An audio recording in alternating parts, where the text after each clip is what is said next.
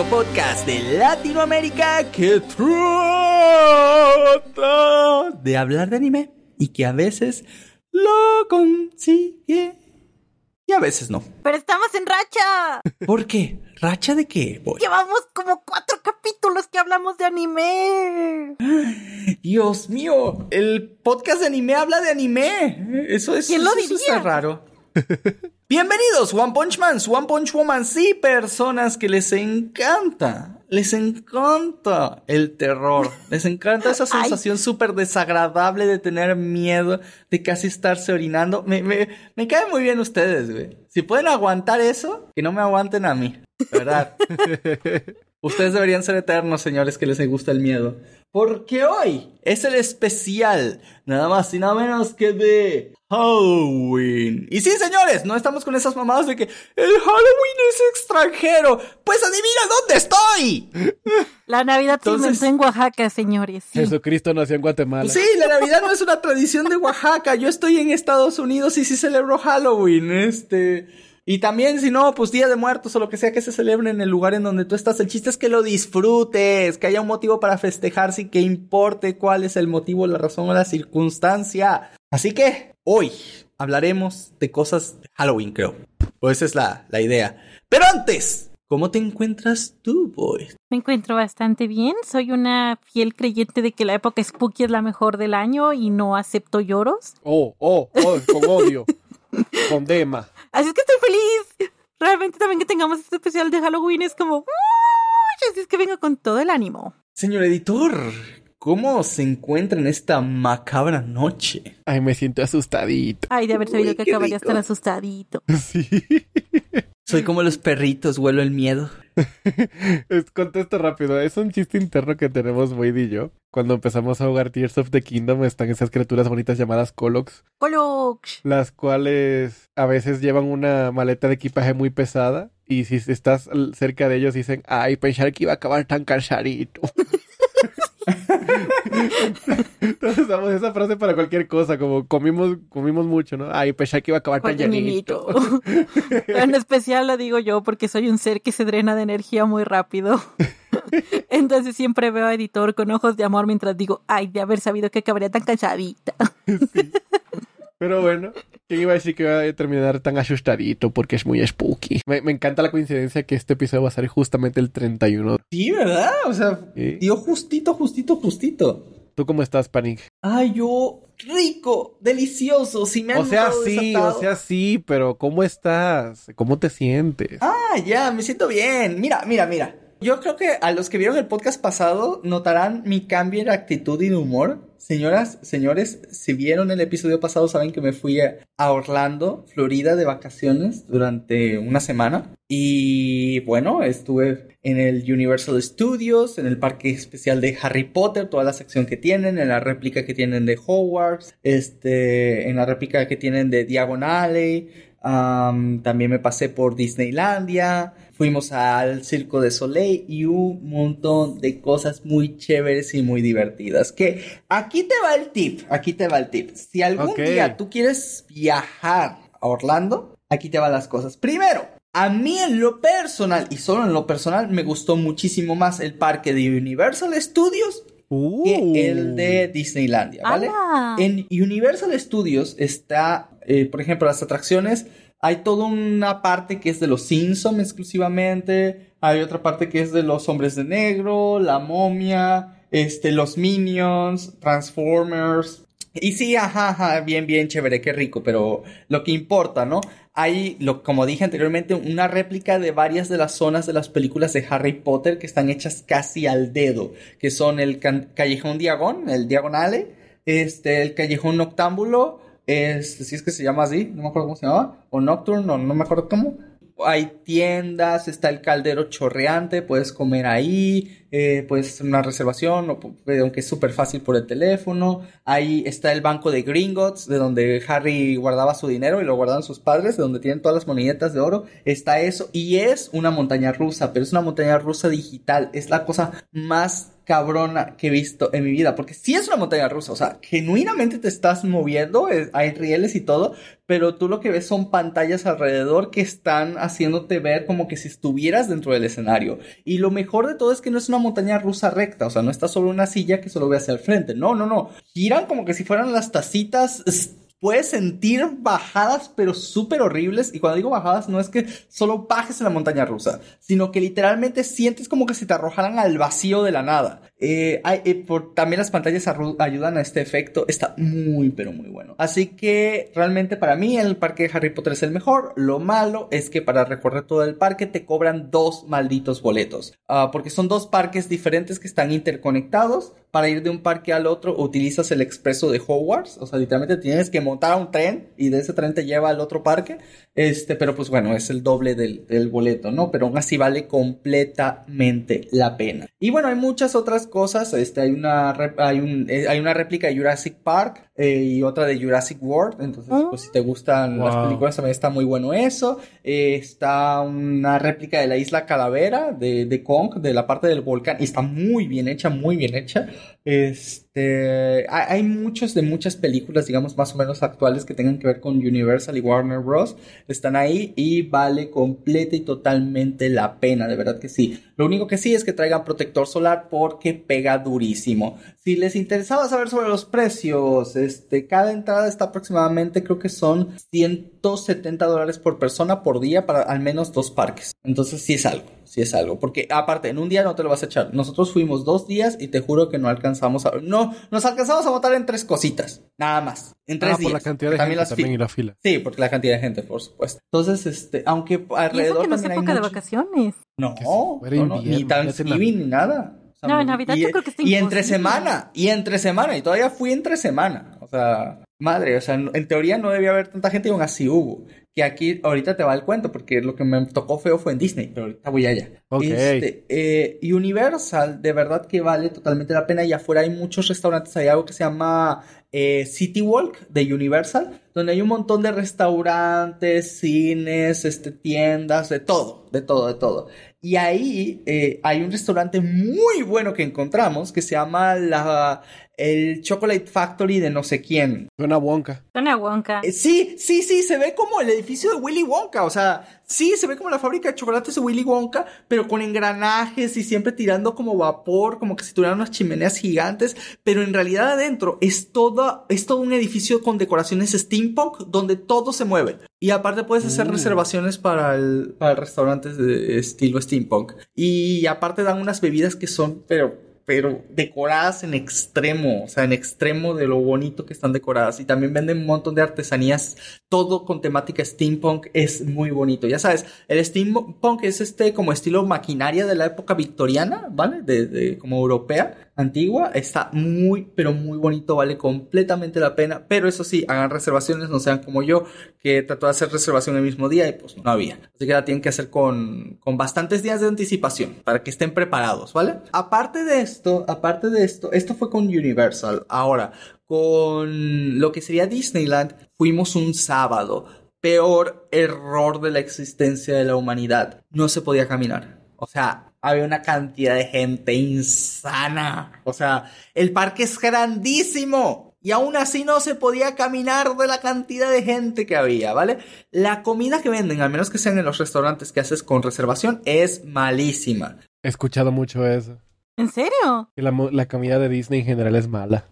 Y que es muy cara, también he escuchado. Y, sí, y es muy cara, güey, pero pues es lo único que hay que comer, o sea, porque Disneyland no queda cerca de nada. De hecho, tienes que montarte en un monotren para poder llegar a Disneyland. O sea, no hay restaurantes, no hay otra cosa. Si vas a comer, vas a hacer cualquier cosa, tiene que ser adentro de... Pero bueno, si te gusta todo lo de Disney, de lo clásico, de lo clásico, no de las cosas más recientes, eh, vale mucho la pena. Definitivamente vale mucho la pena. Vimos un carnaval en donde pasaban todas las botargas de Disney con unos carros temáticos pero excelentemente bien hechos, con una música súper bonita. Este, las atracciones son más para niños, ¿va? En Universal todo es como que bien intenso, bien de, por ejemplo, de Jurassic Park, como que si los Velociraptor te estuvieran persiguiendo y estás como en un estilo de, de atracción de montaña rusa que tiene como seguridad por todos lados porque pues está muy fuerte, también lo hace Harry Potter, pero el Disney todo es súper tranquilo, es como para niños, o sea, es como para ir con, con niños y que ellos también se la pasen bien, por lo tanto es súper despacito todo, súper tranquilo, así que después de que te acostumbraste a las atracciones de Universal,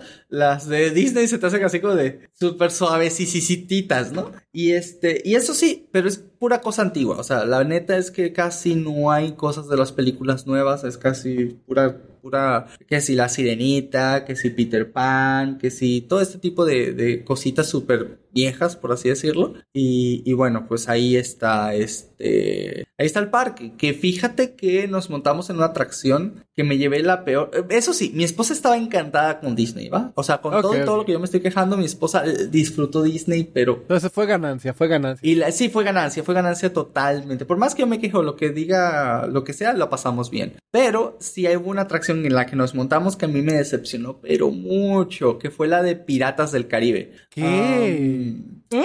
Tiene una atracción que se llama Piratas del Caribe, ¿va? De hecho, por pero eso hicieron entras... la película, por la atracción. ¿En serio? ¿No sabía? Sí, la atracción existió antes y le hicieron la película por sí. la atracción. Ah, no sabía. O sea, sí sabía que, que, que, habían hecho la película después de la atracción, pero no que Correcto. estaba inspirada en eso. La situación es la siguiente. Dice Piratas del Caribe por todos lados, ¿va? Y tiene el logo de la película de Piratas del Caribe. Pero tú entras al lugar y está completamente ambientado como una atracción de piratas estándar. O sea, tal vez yo soy muy quisquilloso, pero yo esperaría ver que si no sé, el mono de Barbosa por ahí, ¿me entiendes? Una referencia al cofre de la muerte. Eh, porque así era en Universal. En Universal, cuando te vas a mostrar una atracción de algo, está completo y totalmente tematizado de cabo a rabo. Todo, la, la fila de En la fila de espera, por ejemplo, de Hogwarts, para la atracción de Hogwarts, puedes ver el sombrero seleccionador, una réplica exacta, puedes ver unas animaciones de y estar dentro de la fila de espera en la sala de, de, de, defensa contra las artes oscuras, este, o puedes pasar por el, por el salón de pociones,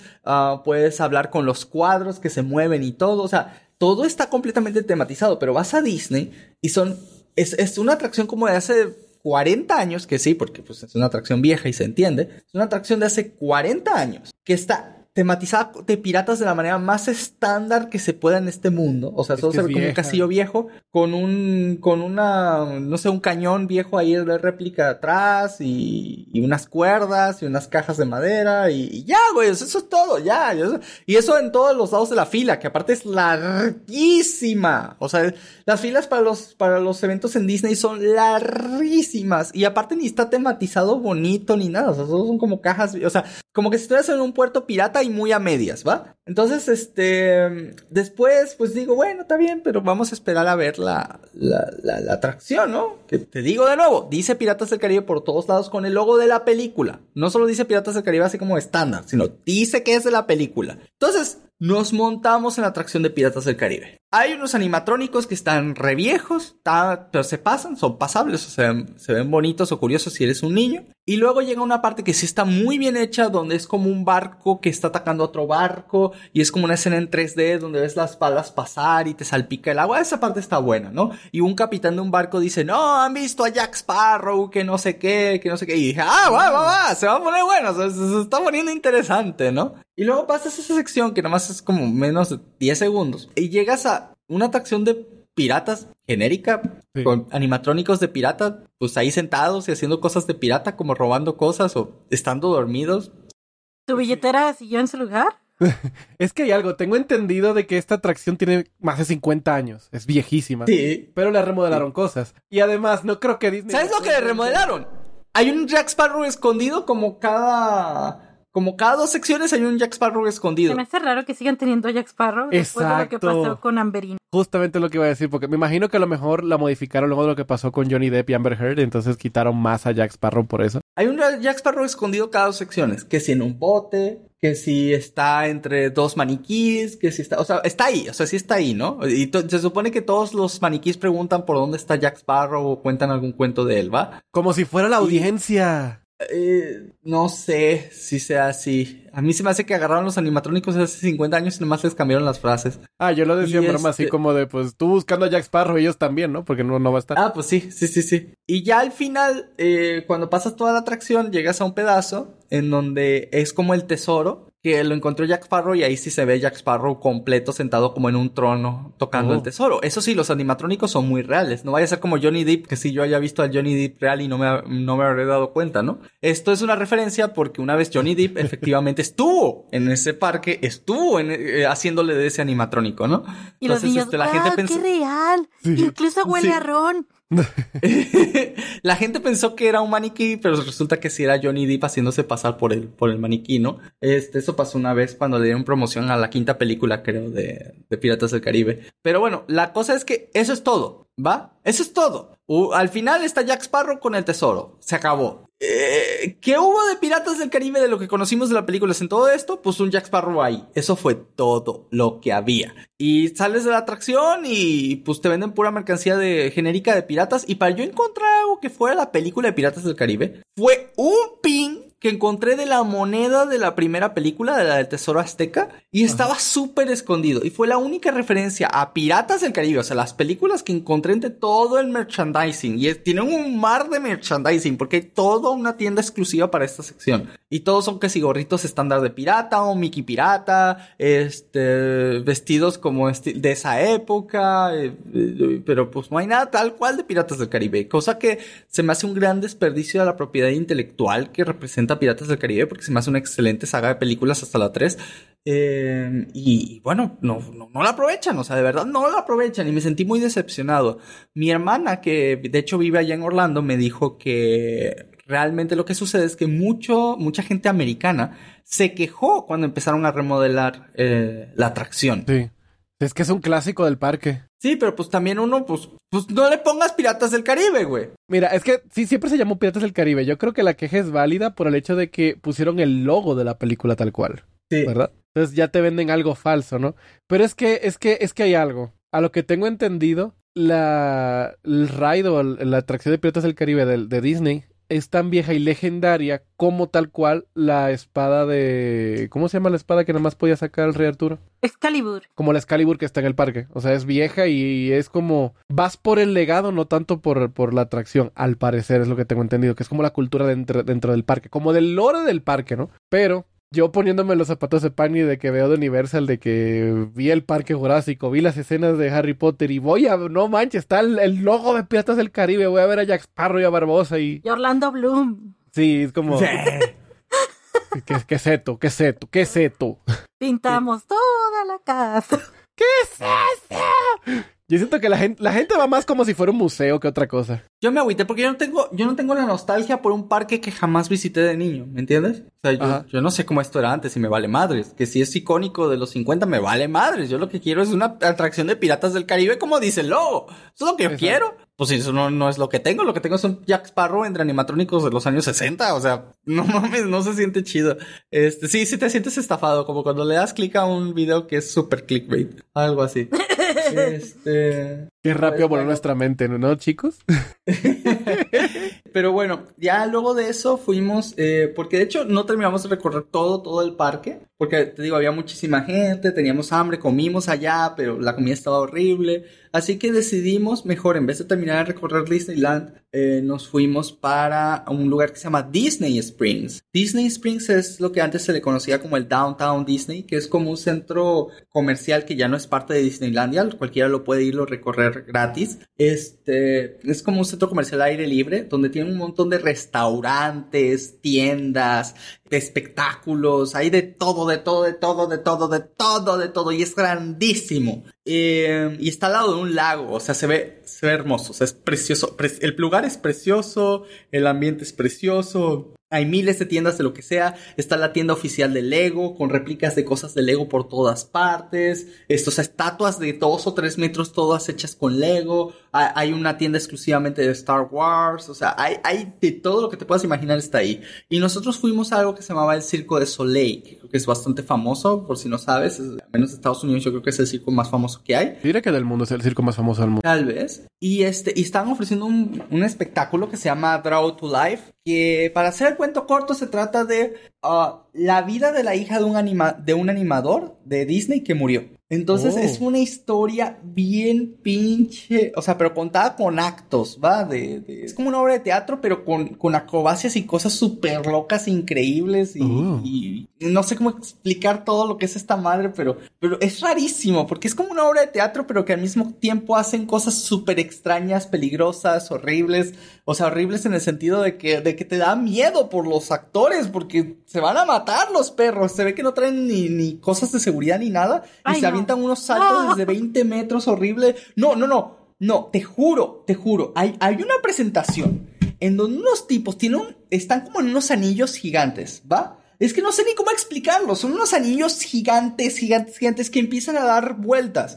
Y los tipos dentro de los anillos empiezan a hacer acrobacias. Pero luego llega un pedazo en que los anillos jalan una velocidad bastante grande. Y estos giran, pero te estoy hablando de unos anillos como de 30 metros, ¿va? Ah, o sea, pero girando de arriba para abajo y, en, y dentro también girando. Con unos tipos haciendo acrobacias adentro. Y luego ellos agarran y se salen del anillo. O sea, por la parte de afuera, con el anillo rodando y con esa cosa dando vueltas en el aire, empiezan a saltar la cuerda. Y es como, "Huevón, se van a matar". Güey, güey, güey, nosotros estábamos literalmente, yo no, o sea, son de esas pocas veces en la vida que yo no podía ver, güey, porque se me estaba saliendo el corazón de los nervios de eso, porque aparte, como los anillos están girando tan rápido, y te digo, no solo giran en sentido de que giran como en movimiento interno, sino también están como dentro de una estructura que es como un pen, no es un péndulo, es como, como, ¿cómo te explico? Como que si hicieras girar unas tijeras y la parte de la bolita está girando alrededor del centro, o sea, están girando por todos lados. Entonces, cuando baja esa madre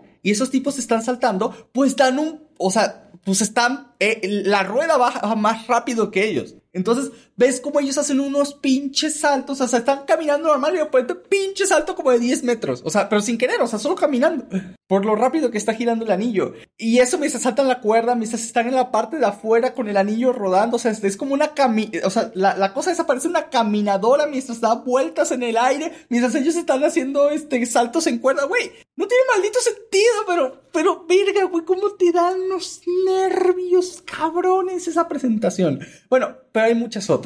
El chiste de todo esto es que vale completamente la pena. Aparte, está súper, güey, está, yo les voy a expoliar una parte porque estoy seguro que no lo van a ver, digo, a menos que vayan Orlando. Eh, eh, y la cosa es que eh, es una chica que quiere terminar una animación que hizo su papá, que le dejó, ¿va? Y toda la obra es como ella, como entrando en un estilo de País de las Maravillas, pero con personajes de Disney, para guiarla en su camino a ser animadora. Entonces le enseñan los mismos personajes de Disney cómo hacer cuadros por segundo, esto a través obviamente de una presentación, le enseñan cómo hacer el movimiento de objetos inanimados, bla, bla, bla, bla, bla, bla, bla. Pero la tipa está aquí porque se frustró tanto de no poder continuar la animación de su padre, que, que se sintió tan frustrada que pues se quedó dormida, tuvo un ataque de rabia y ahora sí despertó dentro de este mundo. Bueno, resulta ser que hay como un villano que es como una bola de papeles arrugada, arrugados furioso, que la empieza a atacar durante toda la historia. Bueno, aquí les va el spoiler. E- Y, y ella al final le pide por favor a esta bolita de papel enojado que la deje en paz.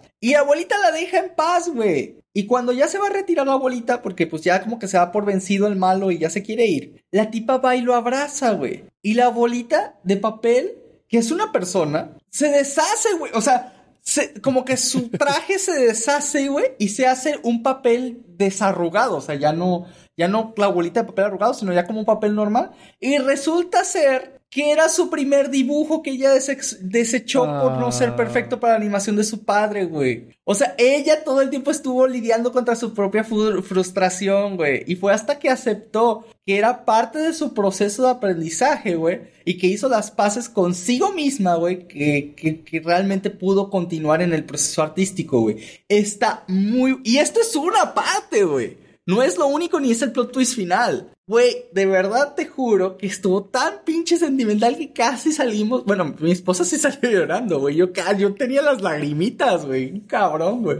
Pero no mames, excelente presentación. Excelente Wow. presentación, el círculo de Soleil, güey. Sí, y es. Cada vez que dio el circo de Soleil sales asustado, maravillado, emocionado y con ganas de volver. Y con Sí, ganas de nunca hacer nada de lo que ves ahí. Con ganas de volver el estómago, porque qué vértigo, qué vértigo. Sí. Miren chicos, si el Circo de Soleil está alguna vez en su país, esto no es una recomendación pagada, no nos pagan ni un solo centavo por decir esto, pero vayan a verlo de verdad, puede valer la pena para ir en una cita, este, o con su familia, pero, pero es totalmente, totalmente, eh, no se parece a ningún circo que ustedes hayan visto en su vida. Es circo combinado con teatro, ¿vale? Y, y les juro que es una experiencia que, al menos una vez en la vida, de verdad tienen que, que vivirla. Y no es un circo con animales, no vas, no vas a ver, a ver siendo tigres saltando por un aro o cosas como esa. No, no hay animales. O sea, es pura cosa de personas haciendo cosas de personas. Y eso es más increíble de lo que puedas llegar a imaginártelo juro. Así que dale una oportunidad al Círculo de Soleil. Eh, fuera de esto, fuera de esto, pues bueno, los demás días puedes estar con la familia, ir por aquí, por allá, probar algunos restaurantes, pero, pero en general el viaje fue muy bonito, muy pacífico, tuvimos muchos momentos mágicos de muchos tipos, tanto, y lo digo tanto por Harry Potter como por Disney. Eh, tengo mi varita, de hecho en este preciso momento tengo mi varita de Harry Potter aquí conmigo, me gusta mucho agitar esta varita porque está bien bonita. Te gusta mucho ah, agarrar la varita. Agitar la varita. Te gusta agarrar la varita, sí, sí, me te gusta mover la varita, es que, acariciar la varita. Hay, hay varitas de cada personaje de, de Harry Potter, de cada uno, de Hermione, de Harry, de, de, los profesores, de Albus Dumbledore, de, de todos los personajes hay. Pero, pero yo no sabía que Universal cada año saca una varita exclusiva para los parques que no salió en las películas. O sea, es, una es un diseño de varita como de diseñador, ¿vale? Y yo me compré la varita de colección de este año. ¿Por qué? Porque pues mamoneo. Entonces, ah, este, entonces se ve bien bonita, güey. La neta, la veneta está muy, muy bonita. Me gustó mucho. Oye, pregunta, de las varitas que viste de los personajes, ¿quién la tiene más grande? ¿La varita más grande? Sí. Oye, es una buena pregunta. ¿La más grande o la más gruesa? con cualquiera de las dos me, me quedo satisfecho. tú estás muy interesado en eso, ¿no, amor?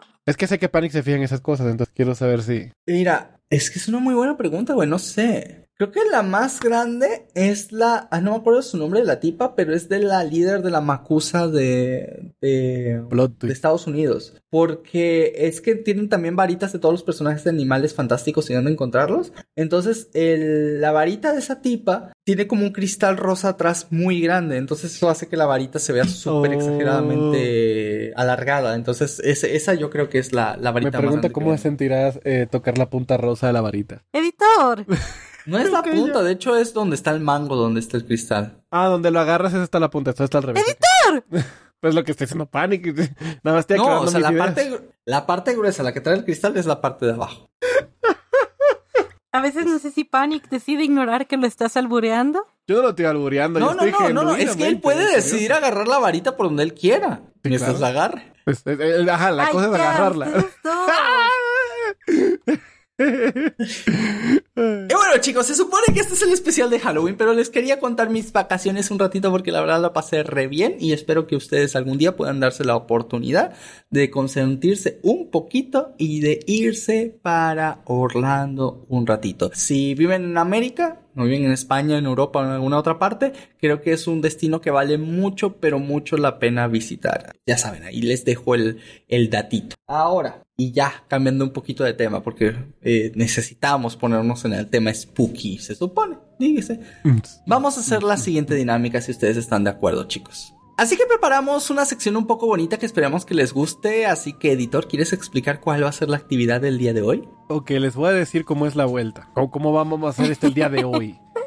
Eh, nosotros vamos a contar varias historias de, y anécdotas terroríficas que hemos vivido nosotros durante nuestras vidas. Uh, uh. Pero no crean que nos olvidamos de ustedes, porque habíamos dicho en el podcast pasado que mandaran sus personajes, que le íbamos a hacer un pequeño rating, una escala del 1 al 10 o, como sea que vayamos fluyendo durante el día de hoy. Pero como ustedes mandaron muchos personajes, muchas historias y muchas cosas, lo que vamos a hacer es que vamos a hacer unos cuantos ratings de personajes, luego una historia, más personajes, otra historia y así vamos a ir. ¿Va? Vamos a ir de a poquito, vamos a, dar nuestra opinión sincera y como dijo Panic la última vez, no se sientan ofendidos, pues vamos a dar nuestras opiniones reales y sin censura de los personajes que ustedes pusieran.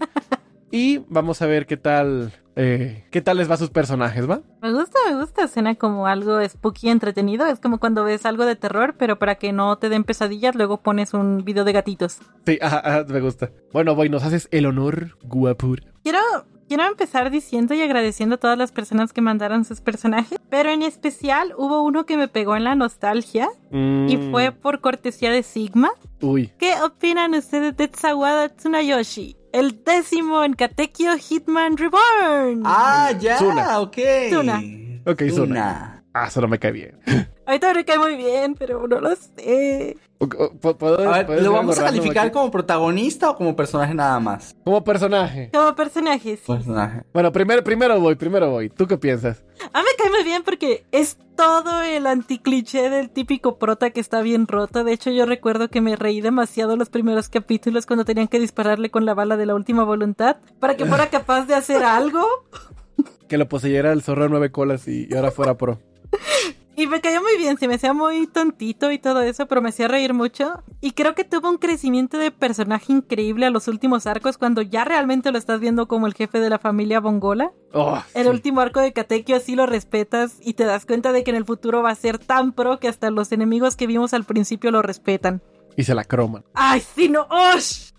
¡Ush! Me encanta, que- me, encanta Tsuna. Yo, yo le doy un 9.2. ¡Wow! Uy, es bastante. Es que cumple bien su propio papel y no es una broma de sí mismo y no es un Gary Stu y, y tiene crecimiento de personaje y eso es muy difícil en un prota.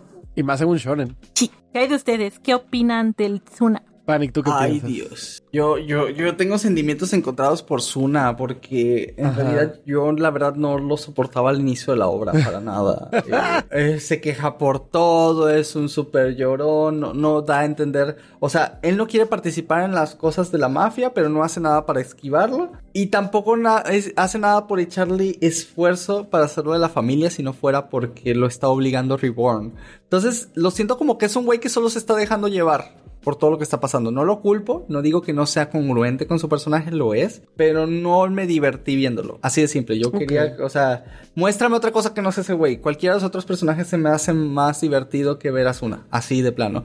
Creo que fue una de las partes que menos me gustó de todo Katekyo Hitman Reborn, él como protagonista.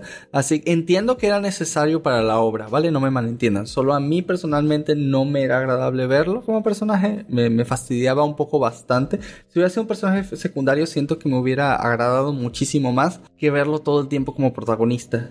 Este, no, no compartí nada de su viaje. Y al final sí se vuelve pro, no, no digo que no. Pero, eh, pero no sé, no siento que hubiera sido un crecimiento tan orgánico. Sí pasó por muchos problemas, por, por muchos viajes, por muchas cosas.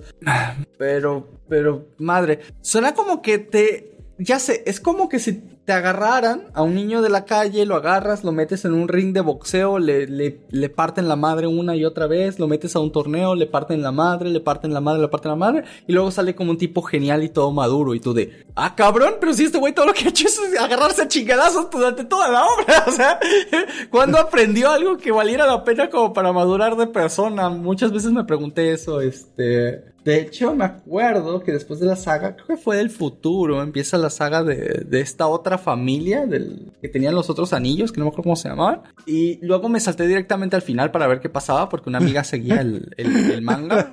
Y este y me comí un buen pedazo del, del, del manga. Uy.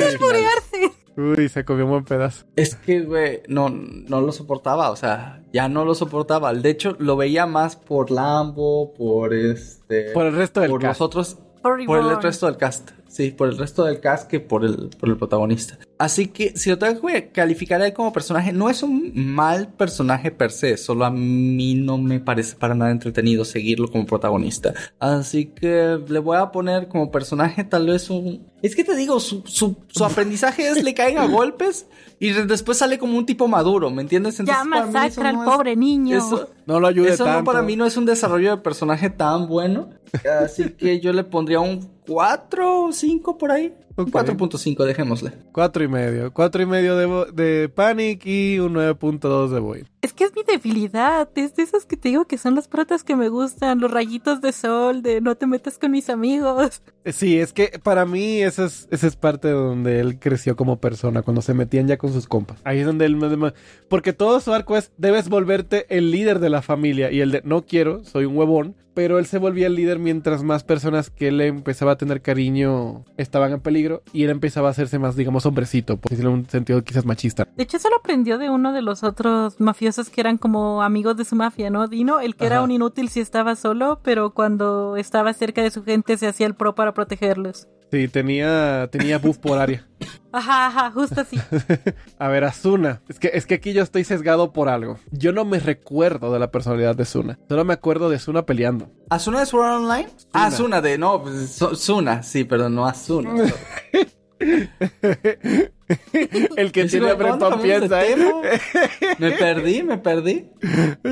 Entonces yo me acuerdo más de Suna peleando que, que, él como personaje. Y peleando me encantaba su flow, sus poderes, su ropa. Es que también, es lo que dices de que se vuelve de que se volvía pro después de todo, pues al principio no era por él, era porque la bala lo hacía ser pro. Exacto, o sea, lo, lo apoderaba. Eh, era como Ghost Rider, que a Ghost Rider se le mete el espíritu de la venganza y ya se vuelve bien pro, ¿no? Eh... Lo poseyó Cocoon. Ajá, ajá. Entonces yo me acuerdo de ese Suna un ejemplo más, más, claro para todo el mundo es como Yugi, cuando se, es poseído por el faraón y tiene una cara y, un flow bien madres, se peina, los ojos le cambian. Así yo veía a Suna.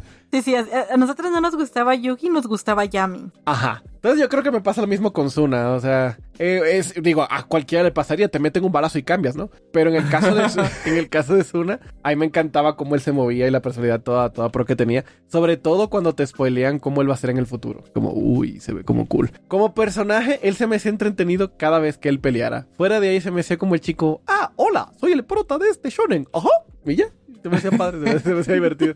Yo le voy a dar un 6 ofertas que no puedes rechazar de 10. Me gusta, me gusta, me gusta. Un 6. Está bien, no quedó tan mal. Yo debo admitir que estoy sesgada porque como me encanta Katekyo Hitman Reborn.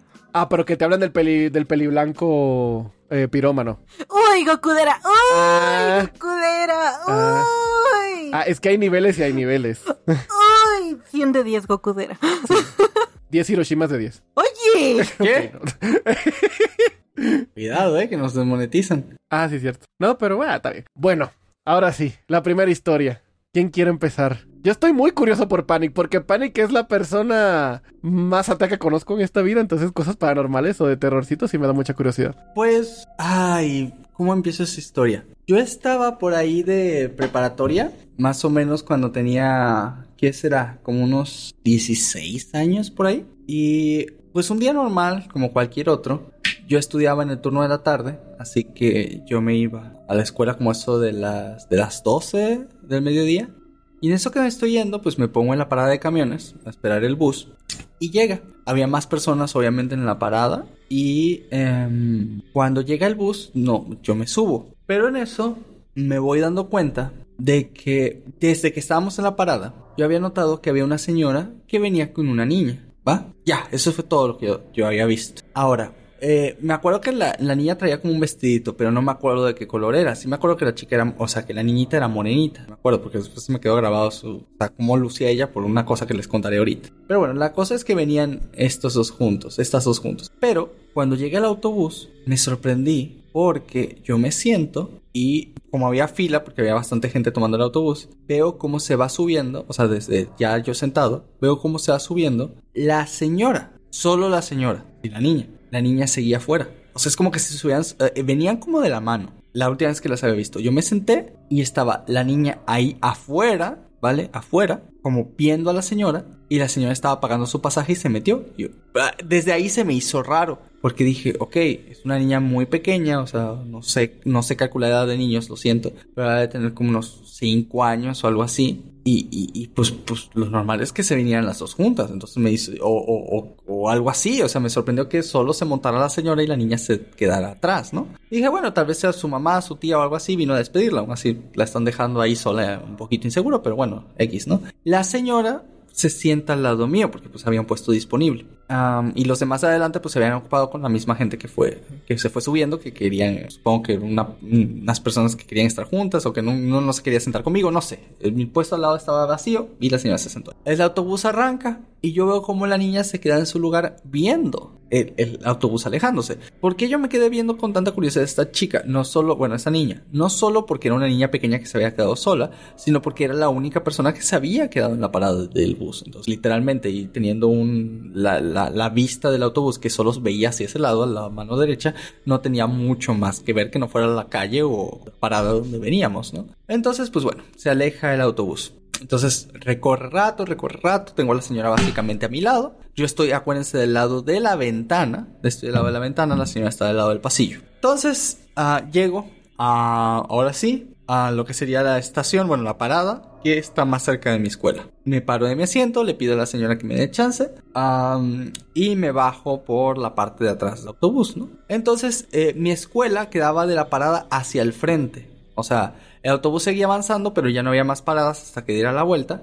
Entonces yo tenía que seguir avanzando hacia el, pues hacia el frente, hacia mi escuela. Y en eso que voy avanzando, yo paso, como me bajé por la parte de atrás, tengo que volver a pasar por enfrente del autobús. O sea, básicamente tengo que recorrer de atrás hacia adelante. Pero no dentro del autobús, sino por fuera, pues. Y en eso que voy pasando, volteo a ver a, pues, al autobús de donde yo venía. De nuevo, no había nada más interesante que ver alrededor. Y en eso, en el mismo puesto en el que yo estaba, está sentada ahora la niña junto a la señora. Uh. Y la niña viendo hacia el frente. Y yo, Madre Santa. Ok.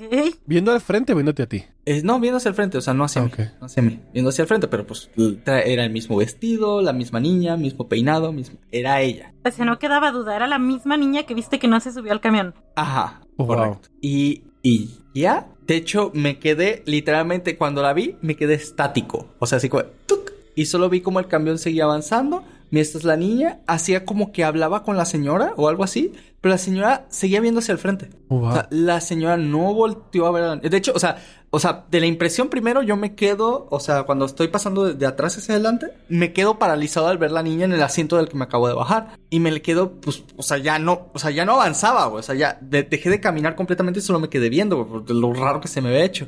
Y veo como la niña está casi como que mirando hacia el frente y como moviendo los labios, supongo yo como hablando o algo así. Pero la señora que está al lado sigue viendo como hacia el frente, o sea, hacia otro lado. Y en ese tiempo, si había celulares y todo ese pedo, si pero preguntan, ¿por qué no estaba viendo el celular? Seguramente o algo así. Es que en ese tiempo te estoy hablando que debe haber sido, no sé, mil... ¿Eve?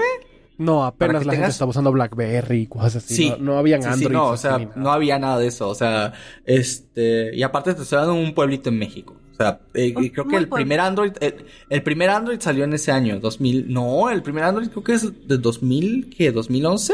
Sí, es más viejito. Y, Sí, y, o sea- estamos hablando del primer Android, no del primer sistema operativo de Android, sino como el primer teléfono inteligente medianamente usable con. Sí, entonces no había. iPhone sí habían, pero no así. Era muy raro. Sí, no, y no era común, y no era común, para nada, porque eran carísimos. Entonces, este, esta señora estaba simplemente como viendo hacia el frente, en lo que la, la niña estaba como hablando, y, y ya, eso fue lo único como que supe, supe más nada. No tengo ni idea de qué fue, no tengo idea de qué pasó. Nunca las volviste a ver porque, o sea, es, No. es curioso. Tomabas Nunca el volví a ver, y eso que la- en teoría la señora debía estar viviendo cerca de, de mi casa, porque pues ahí fue donde tomé originalmente el, el camión. Pero pues era un barrio más o menos grande, por así decirlo, entonces podía ser que literalmente podía estar en cualquier lado, pero no, no la, no la volví a ver. Aparte, si soy, si soy honesto, no me acuerdo de las facciones de, de la señora. Me acuerdo de, de la chica, me acuerdo clarito por, por el, creo que es porque tengo la memoria ligada al impacto que me dio volverla a ver, ¿me entiendes? Por ¿Cómo eso fue me el acuerdo de la niña. Pues ¿Cómo, cosa- ¿Cómo te sentiste? como no fue miedo tal cual, fue como tratar de explicar cómo la niña llegó ahí. Eso fue eso. Es como mi cerebro explotó en todas las posibilidades de se metió por, o sea, tal vez no. O sea, es, es esto que estoy teniendo justo ahorita. ¿Se habrá metido por detrás del camión? No, porque yo la vi en la parada cuando nos fuimos. ¿Será otra niña que se acaba de montar ahorita? Sí, es posible. Pero como una niña sola de 5 años está montando y está agarrando un asiento individual. O sea, es decir, que se separó de, de sus padres. Y si ese fue el caso, ¿por qué luce tan igual a la chica de, que me acabo de, de encontrar. O sea, de que, que estaba en otro lado. O sea, puede ser una chica igualita que venía con el mismo traje, que, que también era morenita, que también tenía el pelo como rizado este, un poquito y cortito. Podría ser que sí, hay una chica justamente igual, que justamente se subió en el camión, que justamente no vi cuando me bajé y que justamente decidió separarse de sus padres para justamente agarrar ese asiento al lado de esta señora. Puede ser, pero no, yo no vi eso. O sea, yo no, yo no vi que se subiera una familia con una niña o algo así.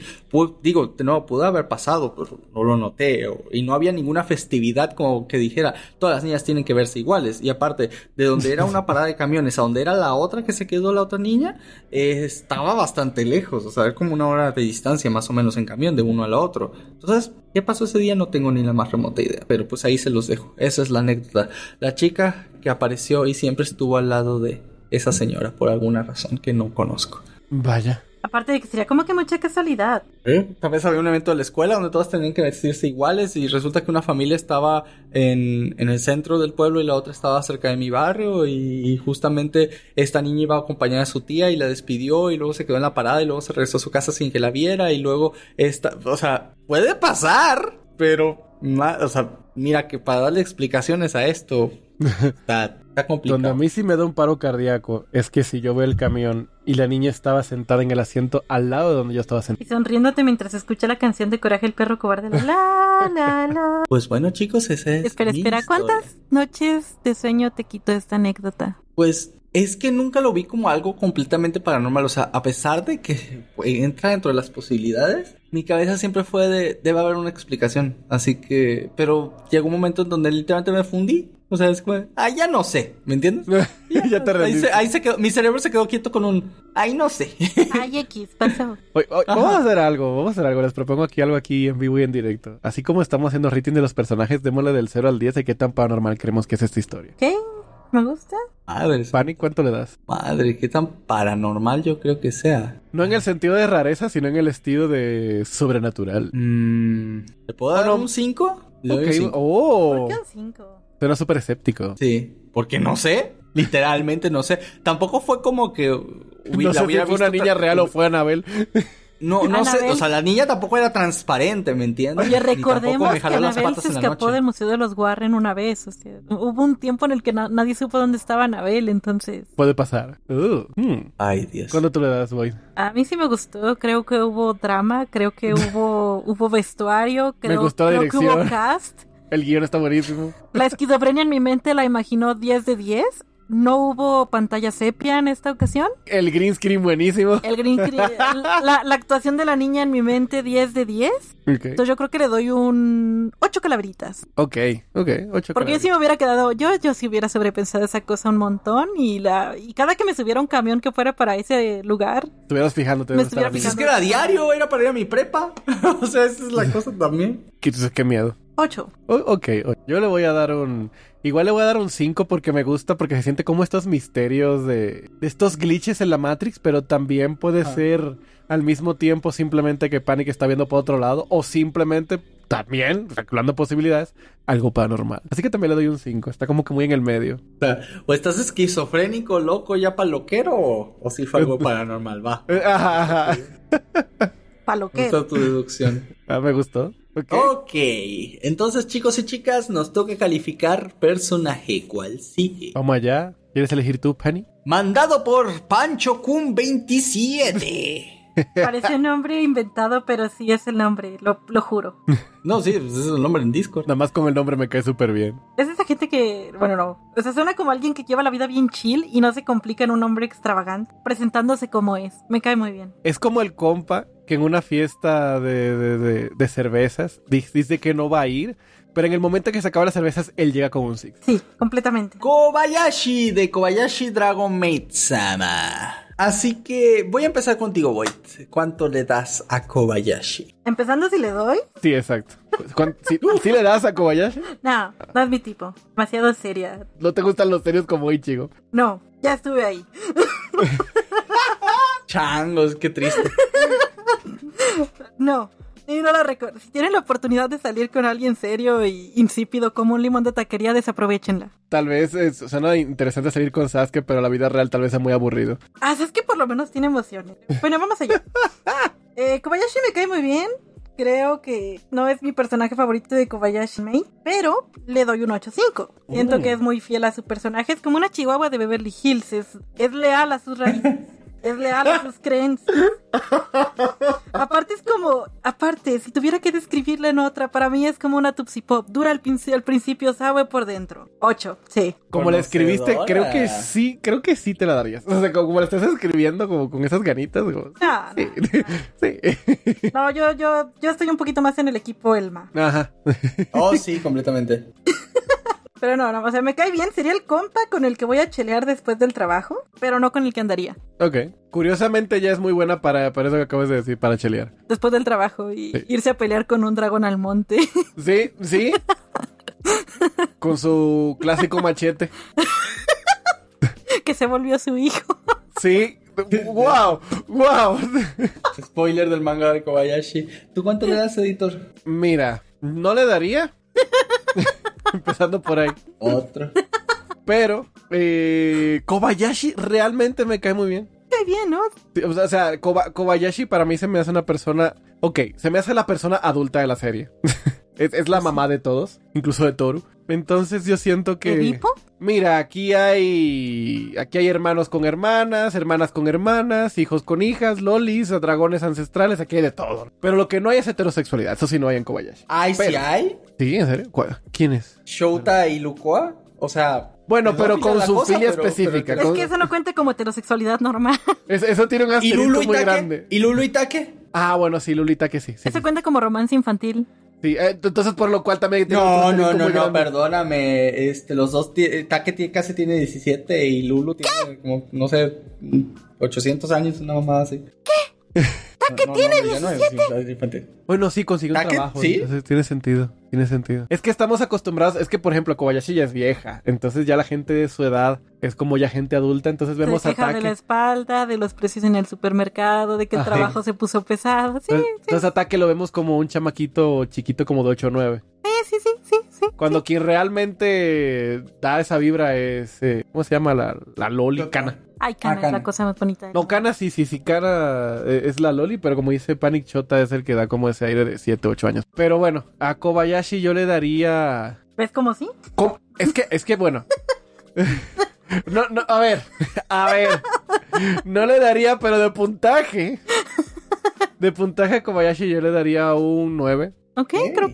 Me- es que me genuinamente me cae bien. Sí, aparte es bien relajada. Sí, como protagonistas también es, es- es genial. Y me cae- O sea, hay un punto donde los primeros episodios se sorprende con cada cosa. No, ay, mira, el Toru le puede partir su madre a quien sea. Y después como, ah, sí, hola, eres Dios, ¿no? Ah, me encanta cuando Fafnir va a visitarnos Sí. por primera vez. Abre la puerta a un dragonzote. Ah. Hace rato me hubiera muerto. o sea. A Kobayashi, entonces creo que una 8 planas de 10. Yo por mi parte deseo llenar de luz este día, todos llenos de alegría en esta fecha natal. ¿Te uniste a los optimistas? No, no, no. Y, y que esta luna plateada brille su luz para ti, para ti. Y ruego a Dios porque pases un cumpleaños feliz para Editor y para Void. Feliz sabían, pero Editor y Void cumplieron años. ¡Uh! Muchas gracias. Hacemos incesto zodiacal. sí. Sí, sí, los dos nacieron casi pegaditos y... Pero, eso fue muy bonito. Sí, fue muy bonito. Gracias, bro. Y fue muy espontáneo, no me lo esperaba. Sí. Gracias, Pani. Pero como que esas no son las mañanitas mexicanas. ¿No? Pues Deja de apropiarte de todo. Deja de apropiarte de todo México. Están muy bonitas, nunca las había escuchado. No, eso fue- Ah, luego te las canto completas. ¡Porfis! Sí. Una serenata de Panic. Uh. Ok, empezar por Kobayashi. Sí le doy. ¿va? Ok. Indiscutiblemente, sí le doy. Lo primero, los... ego- Es que, güey, es una señora madura, responsable, autosuficiente, güey. Programadora, que yo soy desarrollador de software, entonces... ¿Mm? mm. ¿Mm? Y tiene lo suyo. No tendrá gran pechonalidad, pero, pero como dicen en Sombras Tenebrosas, tiene unas caderas fértiles. Y tiene una espadota. Pues, pues, eh, eh, eh, bueno, Pero, pero esa la tiene dentro de ella, ¿me entiendes? La tiene Ah, adentro, no, no, no es de ella para aportar, así que se le da. A Kobayashi se le da. Y de calificación, déjame decirte que en primer lugar, es una protagonista que disfruto mucho ver, con la cual desgraciadamente como persona oficinista de, de diseño de software me siento identificado. Te puedes proyectar ahí. Me puedo proyectar bien duro con sus dolores de espalda, con su ratito de simplemente eh, ella se va a tomar, yo me voy a jugar League of Legends, que es casi la misma mierda que te arruina la vida. Este, ah, y, y me gusta, o sea, realmente no sé por qué. Kobayashi es a veces medio, medio insípida, siendo honesto, pero no me cae mal. O sea, no es que sea insípida porque le falte personalidad al personaje, es que se siente como una persona real. O sea, es como, Exacto. ay, la verdad es que no tengo mucho de mi vida que contar, no tengo mucho que hacer, yo solo estoy tratando de pasarla bien y estar tranquilo porque tengo un chingo de trabajo. Y está bien, así somos todos, desgraciadamente. De grande uno, uno entiende a Kobayashi. Sí, es como yo no voy a estar con pedos ni con cosas exageradas, yo, yo- yo solo quiero estar tranquilo y sí, y sí. Entonces es un personaje que no sé, por alguna razón de mi vida me transmite paz y ganas de verlo y como dijo editor, me Así que con, de una manera completamente subjetiva a Kobayashi yo le doy un 8.5. Oh, wow. Esperaba más. Y bueno, ahora... Acabo de darme cuenta de algo, algo muy breve. Kobayashi es la epítome del cliché, pero en esta ocasión bien hecha, de el protagonista normal que le pasan cosas muy raras. Sí. Ella sí se siente como una persona normal que le pasa las cosas más locas del mundo. Conoció a Dios. Sí. Sí, literalmente. Y le Para los que ¿eres no sepan, vean el video de Panic Flash que tenemos de, de cuando Kobayashi literalmente conoció a Dios. Ahora, Void, es tu de tu historia paranormal. Antes que nada tengo que dar muchos preámbulos y contextos para esta historia. Para empezar, como mencioné en un podcast anterior, Anteriormente en Anime en Pánico.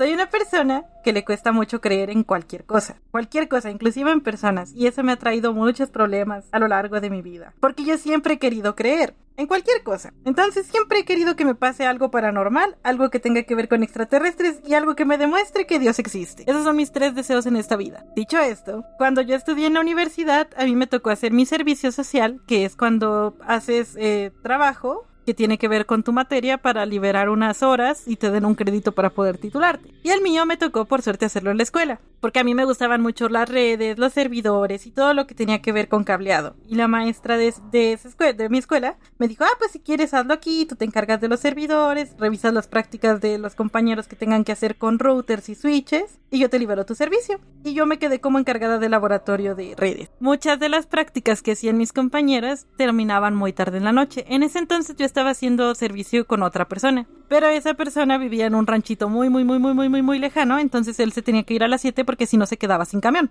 Entonces casi siempre quien se quedaba a cerrar el laboratorio y todo era yo, porque por mí podía pasar mi tío. Uno de esos tantos días en los que me tuve que quedar hasta tarde fue porque en una de las prácticas una persona le borró el sistema operativo a un router y yo se lo tenía que recuperar. Para esto afuera estaba lloviendo horrible. Estaba haciendo una lluvia horrible, horrible, horrible, horrible, horrible y estaban así, como que los vidrios estaban haciendo mucho ruido. Entonces quiero que tengan esa atmósfera en mente. Una de mis responsabilidades era dejar cerrados todos los salones del edificio de la parte de arriba entonces era lo que hacía primero para no preocuparme de que alguien se estuviera metiendo, porque a veces, ya saben, universitarios, lugares solos, hormonas. Entonces luego me tocaba entrar ahí y había una parejita como que atrás muy, muy acaramelada y tenía que sacarlos como, eh, no puede estar haciendo eso aquí, por favor. Pero yo siempre dejaba las luces de todos los salones apagados. Para esto yo estaba haciendo mi trabajo y de la nada veo que uno de los salones tiene la luz prendida. Y yo me quedo como, yo había apagado esa luz, tal vez dejé la puerta abierta y se metió alguien. Pero cuando fui, la puerta estaba cerrada con llave,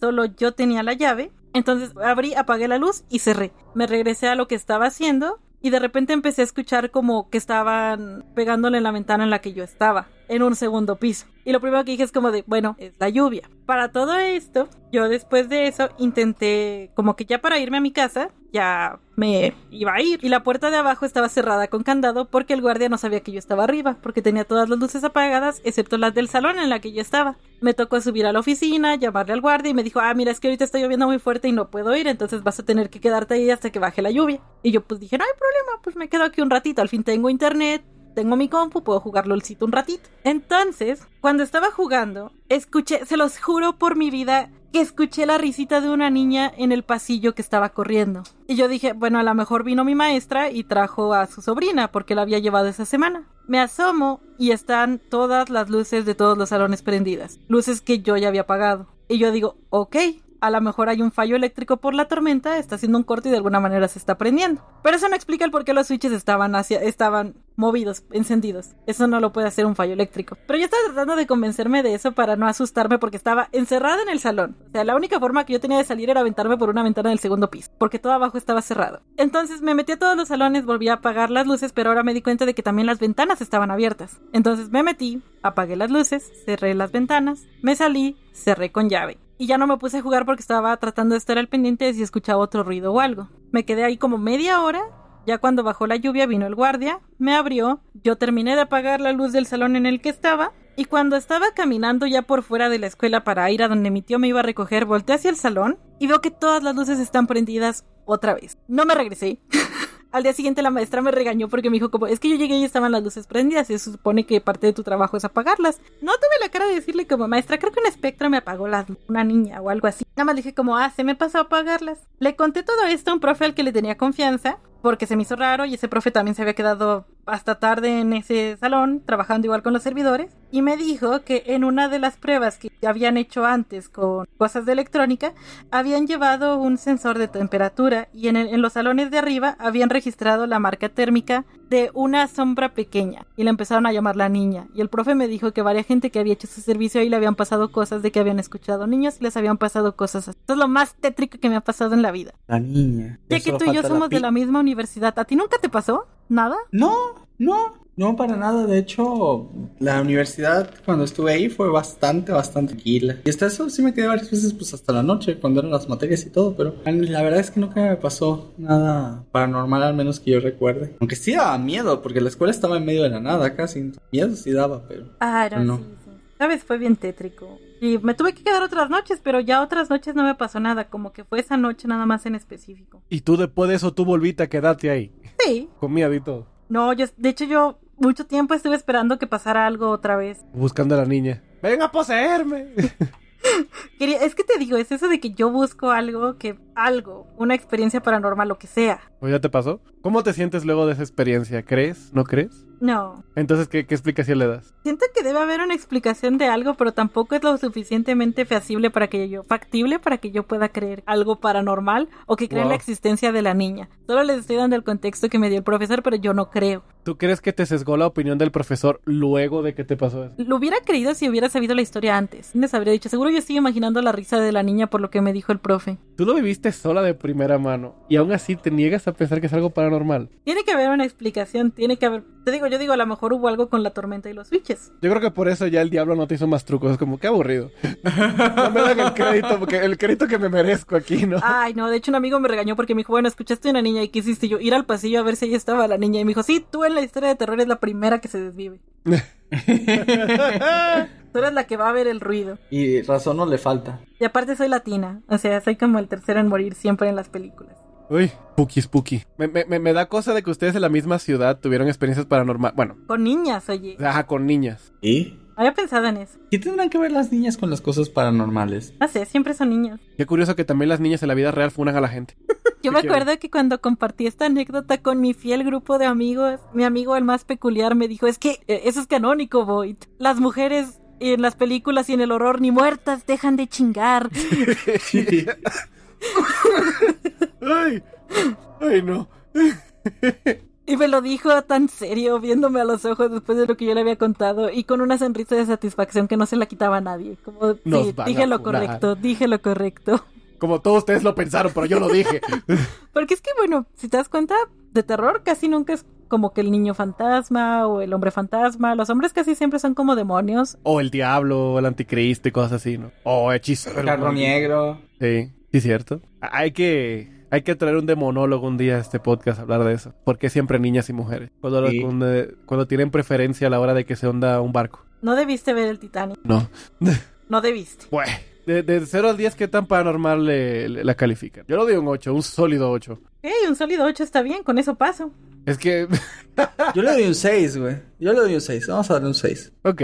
Es que si hay cosas que de mm, según tu testimonio, no tiene lógica de que pasen. No, Ok, si quitamos la risa, lo de las luces que se prenden, sí podría tener una explicación. Pero si lo quitas. O sea, Pero- si tú cierras pero una habitación con llave, apagas las luces y regresas y están encendidas con el switch encendido y nadie pudo entrar, es como, y no hay nadie. No, porque, o sea, había más personas como que hacían servicio aparte de mí. Y la única persona con llaves, o sea, que tenía la confianza de la profesora era yo. Yo era la única persona, aparte de la profesora, que tenía las llaves. Me, me suena un capítulo guardia. de Umineko no, Umineko no alguien llegó a, a ver ese anime. Ah, yo todavía me debo a mí mismo verlo, porque es la, la saga Ah. de Higurashi. Sí, bueno, quien haya visto el anime entenderá la referencia. ¿Tú cuánto le das, editor? ¿Dijiste? ¿Un, Un 8. Un 8. ¿Y tú, Void? Yo le doy un 7. Siento que pues habría eso- sido más espectacular si la niña para mostrarse hubiera roto un vidrio, se me hubiera parecido. Creo que le faltó creatividad a la niña. Sea, creo que si yo fuera Era un su primera vez asustando gente, o sea. Creo que si yo fuera un espíritu haría cosas más extrovertidas, ¿no?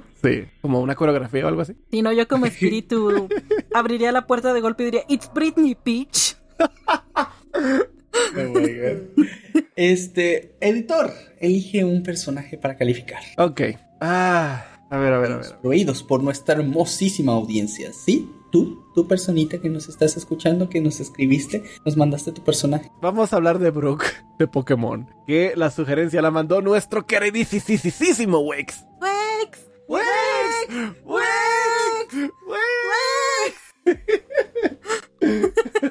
Yo no le daría a Brooke, empezando por ahí. Ni ninguna no, mujer no. en Pokémon al parecer. Sí, por las mismas razones no le daría. Eh, Porque Pero- es negro. Mira, aquí no discriminamos por eso, eh, pero yo no le daría a Brooke porque siento que él... Vamos a ponerse un poquito picantes. No siento que él tenga mucha responsabilidad afectiva en una relación. Él solo está por lo horny, no por el apapacho después de, ¿no? Como de, ay, como te fue el Ah. trabajo, ¿no? Y, y acreciente el cabellito. No creo que Brooke Él busca que lo consientan después de venirse. Qué rico. Aparte, ese es el compa, es el compa que dice, bro, el que, el que perdona está en la cruz. Yo Sí, no perdono, sí. presenta. Mira, Brooke en algún momento, desesperada de rechazo, empezó a ver a sus Pokémon. Pues se mueve. Aléjese de ese Vaporeon, señor.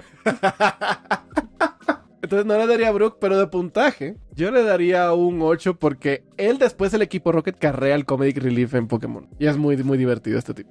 ¿Qué? Yo, le- yo le- yo le daría un puntaje de 8. 8 Pokébolotas de 10.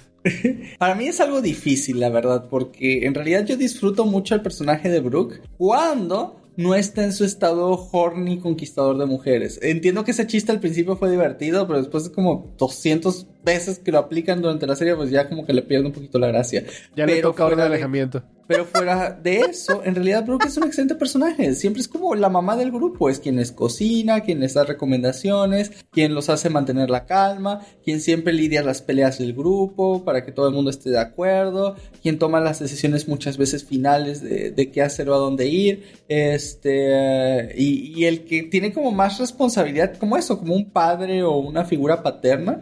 Y recordemos que Brooke literalmente fue eso para toda su familia durante un buen rato porque su papá se desapareció y su mamá creo que se petateó. Entonces, este, Wow. pues en realidad es un personaje que, llevó muy bien a Pokémon, pero siempre y cuando no esté en su estado horny. Claro, lo de que tenga ese, ese como segundo lado, este, después de ver a un adulto tan responsable con estos niños, ¿no? De ver que tenga ese lado super horny, pues es gracioso, pero te digo, como después de 200 veces el chiste, pues te cansa un poquito. Y también siento que en algún punto Pokémon se olvidó que Brook era un poquito más que un chiste. Entonces, hasta que lo volvieron a meter en la cuarta temporada, ¿fue? ¿O en la tercera? En la tercera, creo. Ah, sí, tercera y cuarta. En tercera y cuarta volvió a salir. Y sí, solo tercera y cuarta. Entonces, este...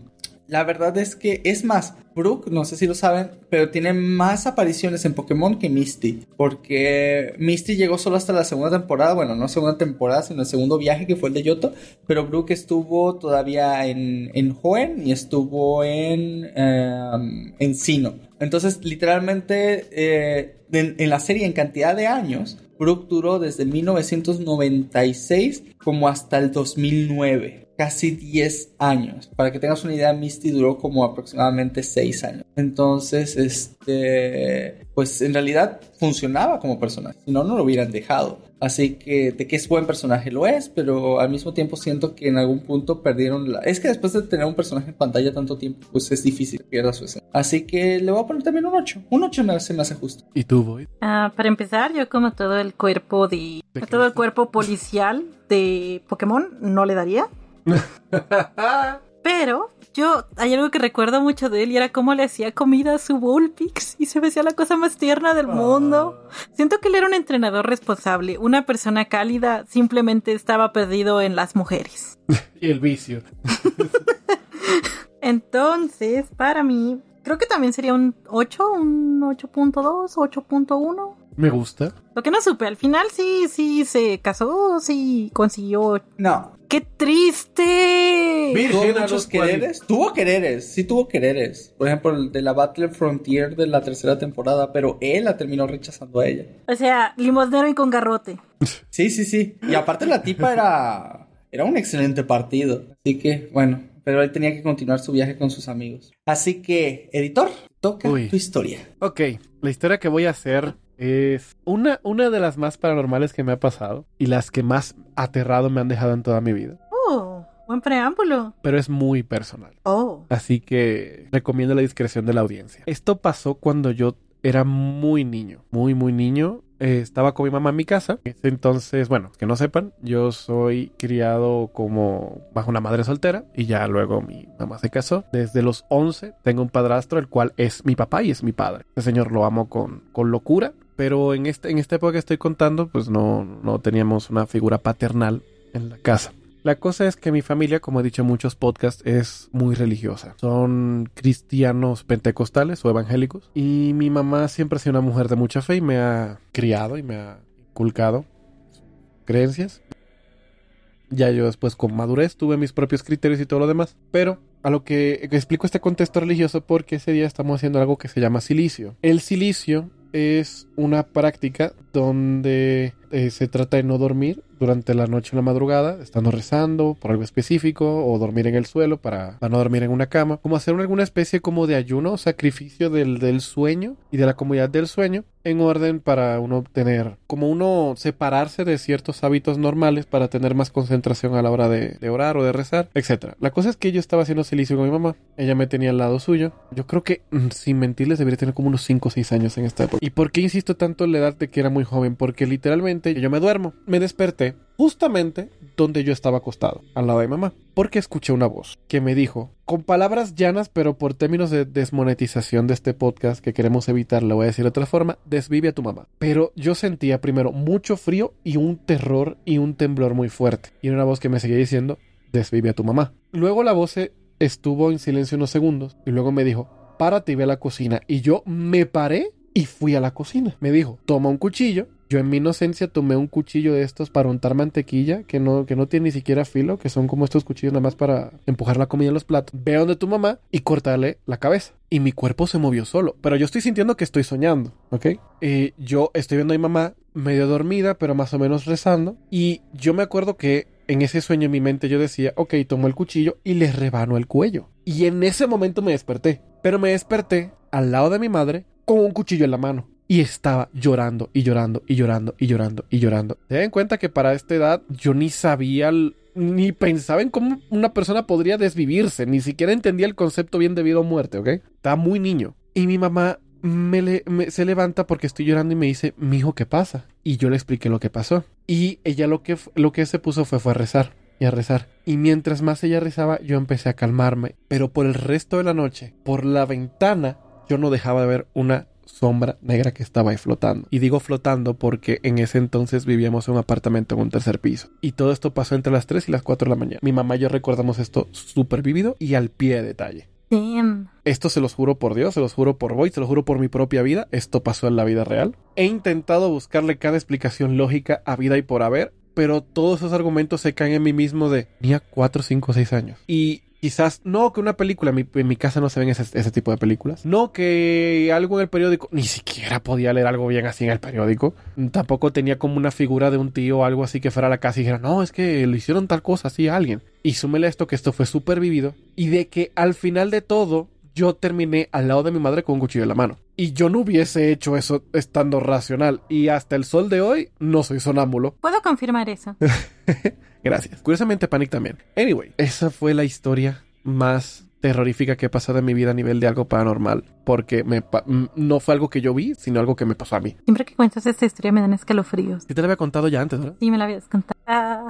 Del 0 al 10, ¿qué, qué tan spooky se les hace esta historia? ocho. 9. Puki, 9. Ah, bueno, no, perdón, era de, de 0 a 10, ¿qué tan paranormal se nos hace? ¿Ustedes que sí les dan el mismo score? No, yo, yo en ese caso sí tendría que bajarlo. Ah, perdón por esto, le doy un 5. Es que es el hecho de que no habías tenido contacto con algo así hasta ese, No. esa tierna infancia. O sea, lo entiendo cuando ves una película como el maratón que nos estamos aventando del conjuro, Ajá. Que empiezas como a tener estas ideas, pero ¿cómo puedes tener una idea de algo que no has tenido? Referencia o Una algo así. referencia. Hay cosas, menos. hay cosas que son instintivas. Hay cosas que son instintivas como, como nosotros, como seres humanos. O sea, eh, aunque nadie te enseñe, en algún punto tú sabrás que este, soltarle un golpe a alguien hará, hará que se calle. ¿Me entiendes? No sabes por qué, pero quieres estar con alguien del sexo opuesto y sabrás hacer el chaca chaca. Así nunca hayas visto una no por en tu vida. Pero es que esto es súper específico y Ajá. Sí, Y luego agrégale el, el- el- el estilo de, de- la de cómo- voz. Ajá, las, También la voz. y las sensaciones también. Y es que esto se agrega a algo que hemos hablado, editor y yo, de que muchas cul- culturas hablan de demonios y cosas así que se parecen demasiado Y que no tiene nada que y ver. que no tienen relación entre ellas como culturas. O sea, no había cómo comunicarse ni compartir.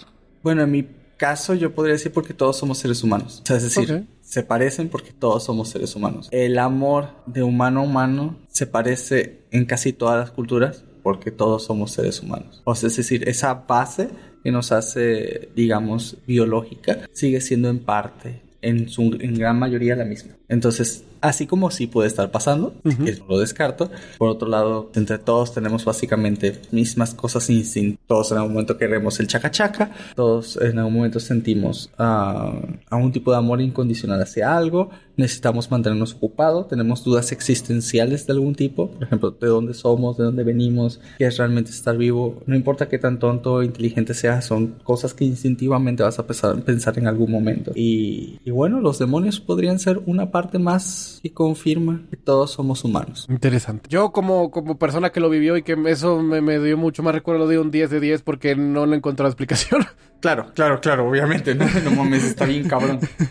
Pero sí, le doy un 10 de en Spooky y un 10 de cosa paranormal. A pesar de que he visto cosas que la gente podría catalogar cosas como más paranormal, pero eso será para otra ocasión. Porque ya este podcast ha quedado un poquito largo. Ah, sí, claro que sí. Aunque déjame decirte que así no sea paranormal, sigue siendo extremadamente spooky, güey. El simple hecho de que tú involuntariamente podrías llegar a hacer ese tipo de cosas, o sea, no tú, cualquier persona, o sea, que yo pierda Ajá. mi cuerpo y le pueda hacer daño a un ser querido, a mí me- eso me tendría paranoico. Entonces, no necesitas ser paranormal para ser súper spooky. Madre santa del Es que tu señor. mamá. Sí, Luego que le cuentes lo que pasó y por qué estás ahí con un cuchillo de mantequilla. sí. Si tienes hambre, quieres un sándwich. no, mi mamá al día de hoy yo hablamos de esa anécdota y, y es bastante fuerte. Hemos vivido cosas, ya, ya no a mí poseyéndome casi el diablo, por ponerlo en un tono un poquito eh, light y, hum- y humorístico para no terminar algún tono tan triste, sino de cosas que hemos visto ella y yo en otras personas, ¿no? Eso ya será en otra ocasión. Pero Uy, esa es anécdota, pero esa anécdota siempre nos cala mucho la, la piel porque pues lo vivimos juntos. Oye, estuvo fuerte. Entonces, chicos, ¿hablamos o no hablamos de anime? Yo digo que sí, me- hablamos de personajitos de anime. Sí, hicimos trampa para poder hablar de anime en medio de otros miles de cuentos, pero sí. Metimos anime relleno en nuestro propio podcast. Sí. Perdón, pero es que llevamos una racha y no la queremos perder. Chicos, este, quedamos en que íbamos a leer algunas anécdotas de ustedes. Lamentablemente no nos dio tiempo. Lamento mucho eso. A menos tratamos Ah, de leer sí. varios de los personajes. También hubieron algunos otros que tuvimos que dejar fuera, pero bueno, para no descumplir el hecho de que al menos lo- les dimos la revisada, está eh, Kenshin de Rurouni Kenshin, está este Brandon Head de Gungrave, está Yu Yu Hakusho, está Spike, está Iruma-kun, ah, de Ray Taylor de un anime nuevo que se llama Estoy enamorado de la villana, ah, de quién más está por aquí, de Boji, de Usama Ranking, nos pusieron un montón de pers de Lelouch, nos pusieron un montón montón de personajes, pero pues no, no, perdón, ya, ya, ya los usaremos para algún otro momento. Sigan poniéndolos ahí, está en la parte de foro de nuestro Discord, ya saben, link aquí en la descripción. Este, sigan poniendo su personaje y tal vez en algún otro, en algún otro podcast volvamos a seguir calificando a sus personajes de anime. Pero por ahora, solamente quiero decirte que por favor, por favor, por favor, si estás escuchándonos en Spotify, ¿ves que hay una estrellita ahí que nos puedes dar al programa? Pégale. Si le picas a esa estrellita, Pégale. Pégale, Pégale. pégale duro, pégale más, eso, eso. ¡Ay, bien hecho! Ay, esas cinco estrellas se sintieron tan bonitas. Por favor. Y gracias, te lo agradecemos. De verdad nos ayuda un montón, ¿vale? De verdad nos ayuda muchísimo eh, para poder seguir con este proyecto. Y bueno, nada, solo decirte que la pasamos muy bien contigo. Trata de que no te pasen cosas malas en este día. Pero por ahora tenemos que despedirnos. Así que Void, editor, ha llegado el momento de irse. Chao, chao, su. Felices pesadillas. Chau. Spookies quería anécdotas haciéndote sufrir, acordándote de tu pasado, yéndote a dormir. Deslízate a la locura y no disfrutes más, porque ahora tu pasado te atormentará. Spookies quiere un pánico, espoleándote hasta el fin. Hoy no mencionamos al Mushoku, pero eres feliz. ¡Ay, no! ¡Mushoko! ¿Nunca se han preguntado por qué los fantasmas solo viven en casas caras y no en una de Infonavit? Bueno, eso es una película porque hay un fantasma llamado economía malísima en gran parte de las casas latinoamericanas. Y no se va, no importa lo que hagas. No se va. No se va, no se va. Si eres un fantasma que te vas a robar una casa, ¿por qué lo harías con una barata?